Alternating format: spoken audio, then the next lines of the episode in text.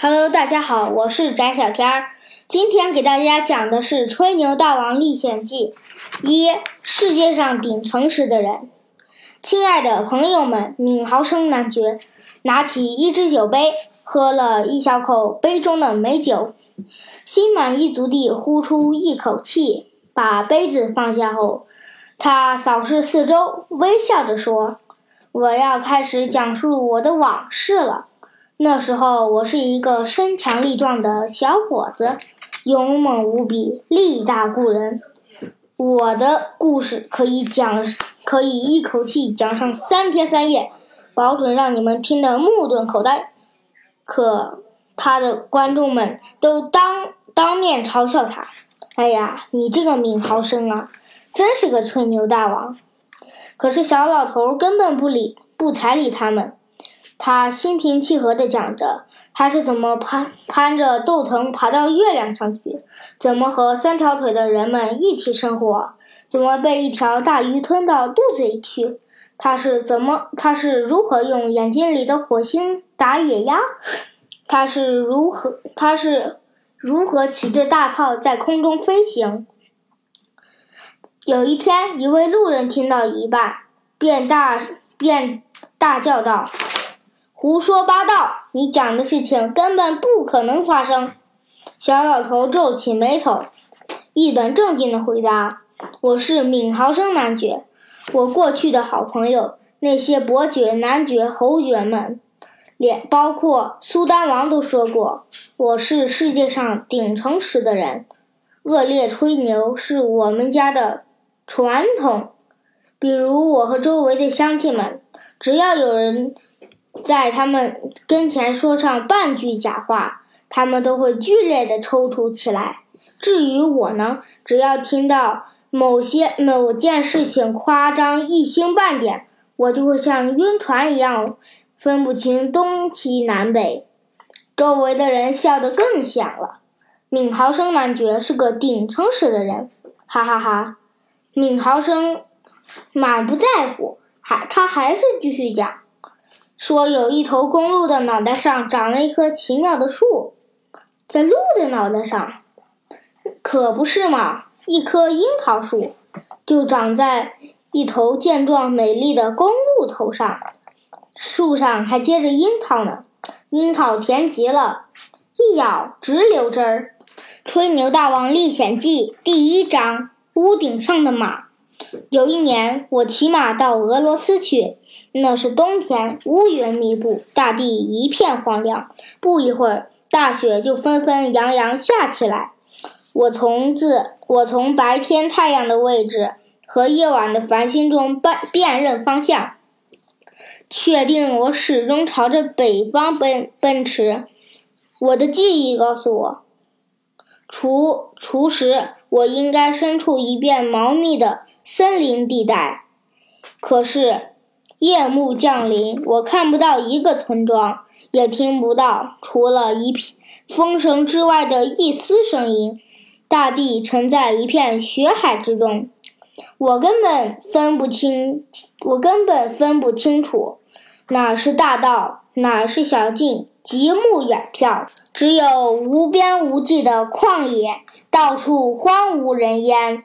猛烈的西风卷。席卷而来，我的马全露着身子，连一点遮挡的东西都没有，冻得瑟瑟发抖。我可怜的老伙计心里一定挺不好受，他累极了，脚步一阵一阵的。我也困得要命，差点从马上掉下来。走到人烦马严的时候，我我慢腾腾地从马上跳下来。浑身像散了架一样，万幸的是我身上还带着一个大面包。我把面包掰开，分和我的马分着吃掉。周围一棵树也没有，只有一个尖树桩一样的东西插在雪地上。我随手把几乎冻僵的马拴在上面，自己抱着猎枪。枕着马鞍，在不远处的雪地倒头便睡。今晚只能在旷野上睡了。让我万幸的是，风向在变，刺骨的寒风渐渐转为温暖的南风，我浑身，我感觉浑身暖和起来。我会，我睡了很久，醒来已是日上三竿。我周围，我向周围望了望，发现自己不是睡在旷旷野里，而是睡在一个村村村庄的教堂前面。我的我的四面八方都是房子，这是怎么回事？我的马又到哪去了呢？想了半天，我也闹不明白。突然。我听到一阵熟悉的马嘶声，是我的马在嘶鸣。可是马在哪呢？嘶鸣是从上面传来的。我抬头一看，啊，这是怎么了？我的马拴在教堂上，教堂钟楼的房顶上，它被拴在十字架上。站在下面的人群指着、指点着我的马，情神无比惊惧。惊惧，我马上明白是怎么一回事了。昨天晚上，这整个小镇，包括有有的人和房子，都被大雪掩埋了，只剩下钟楼屋顶上十字架的尖儿露在外面。我不知道那是钟楼上的十字架，还以为是个尖树桩呢。我就把马拴在上头。夜里我熟熟睡的时候，天气天气转暖，厚厚的积雪全部融化了。于是我在不知不觉中降到地面上，但是我那可怜的马却留在了房顶上，被拴在钟楼的十字架上，没办法下到地面上来，怎么办？我我稍我稍稍考虑了一下，便抓起枪朝马栓上马栓绳开了一枪。要知道，我是我可是一个神枪手啊！马栓应声断成两截，马从房顶房顶上慢慢滑了下来，高兴地回到我的身边。这时，一位和善的酒店老板热情招待了我和我的马。当我勇当我勇勇勇敢的旅伴尽情享受着精美的燕麦时，老板告诉我。这样厚的大雪在这里司空见惯，一个冬天甚至出现好几次。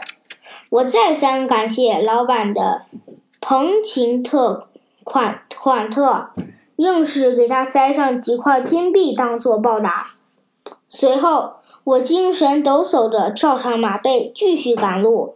大雪已经融化，我要穿过的是一片茂密的森林带森森林地带。